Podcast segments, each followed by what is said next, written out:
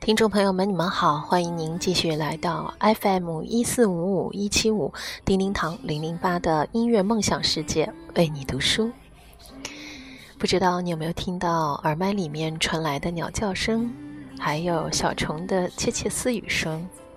没错，我依然在泰国，在普吉岛为你们送上这样美好的声音，这样自然清新的声音。嗯，今天立秋了，所以想要播报一篇关于立秋的好文章。这篇文章呢，依然是来自咱们最中国的文化微刊《国馆》上的一篇文章。睡起秋声无觅处，满街梧桐月明中。立秋，国馆君说：“霜月一轮。”流萤几点的初秋，一房有，一静思，一小酌。没错，今天我很多时候都坐在那边静思，坐在湖面上悠然的吹着风，看着这里人和所有的小动物和谐的相处，那种感觉真的好极了。特别特别喜欢这样的感受，大自然和人类合二为一。非常非常的美好。同时呢，我还继续在品茶，因为喝过两杯饮料之后，虽然能够解暑，非常的香甜，但也非常的甜腻，可能不太适合我这种老茶友。更适合我的是那样一杯清清淡淡的绿茶，配上这里甜美的水。甘甜如玉，所以呢，今天这个立秋过得不一般，也特别想在这个时候分享这样的一篇文章送给你们，希望你们今天都有好心情。宋朝时呢，宫里在立秋有一个习惯，就是将种植在盆内的梧桐树搬入大殿，时辰一到，太史。官吏便高声启奏：“秋来了，梧桐应声落叶，正是一叶落而知天下秋。”除了落叶，还有贾岛的一点新颖报秋信。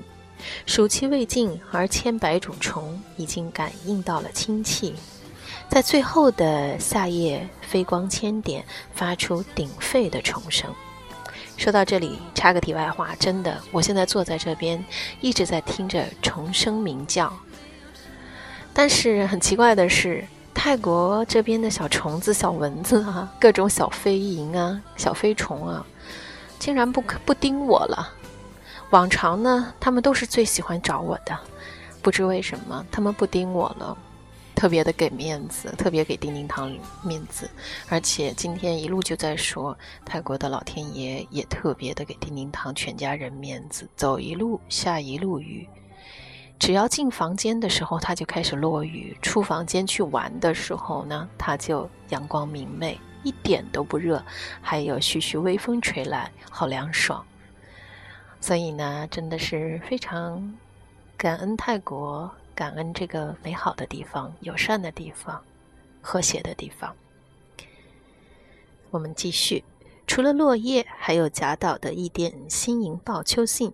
暑气未尽，而千百种虫已经感应到了清气，在最后的夏夜，飞光千点，发出鼎沸虫声。寒气将至，未至的初秋，一年中最富诗意的时刻，也就此来临了。北国的秋最好，银杏渐黄，红芦满树叶片的红，天空真正的万里无云。枣子、柿子、葡萄在街头巷尾渐渐的熟坠，一点点感受收成的喜悦。北方还有咬秋的习俗，在立秋这天吃西瓜或者香瓜，将秋咬住，表示酷暑的结束。但清秋短暂，再过不久又有尘沙灰土，以至于这短暂的假日更显珍贵。南国的秋则来得缓慢些，需要细心的体会。二十四桥的明月夜让人身心清凉，钱塘江的秋潮，普陀山的凉雾，最好不期而遇。各处的残荷，雨声里意境尤佳。这是诗词最多的季节，美丽细腻而又忧愁暗生。所谓诗意，大概就是如此了。清代在立秋这一天会悬称称人，和立夏所称之数对比。如果体重轻了，今年夏天则为苦夏。人在盛暑往往是食欲不佳的，凉风一起是时候补回些精粮的时候，而秋风一来，胃口又开，就要贴秋膘了。立秋贴秋膘的说法来源于清代的京都风俗志。立秋日，人家亦有丰食者，谓之贴秋膘。汪曾祺为此写过一篇文章：吃烤肉，羊肉切成薄片，大火烤着，一屋子人坐在长凳，解衣蓬勃，一边大口的吃肉，一边喝着白酒。比起诗人的秋天，俗世是不论季节更替的。都要用吃来感受这一切。或许对有些人来说，秋天的味道，或许就是烤肉的香气吧。一后凉风至，经过大暑的大雨，暑气渐消，一场秋雨一场寒，就是此刻。二后白露降。露从今夜白，白是秋之标志。草木感知一年一度将凋零而忧，由此露红凝艳数千枝，亦是一种壮美的悲怆。三后寒蝉鸣，秋凉以后，寒蝉发生困难，知生命将尽而变生凄厉。万事有迹可循，而动物往往更敏于感受自然的更替。是啊，一场秋雨一场寒。今天的泰国也一直在落雨，不过它的，它所落的雨呢，它是非常温馨的、舒适的雨，并没有带来丝丝的寒意。所以，泰国的老天爷很给面子，我们也很感恩他。希望我们接下来的几天的假期一样开心舒适。谢谢大家的收听哦，我们下期再会。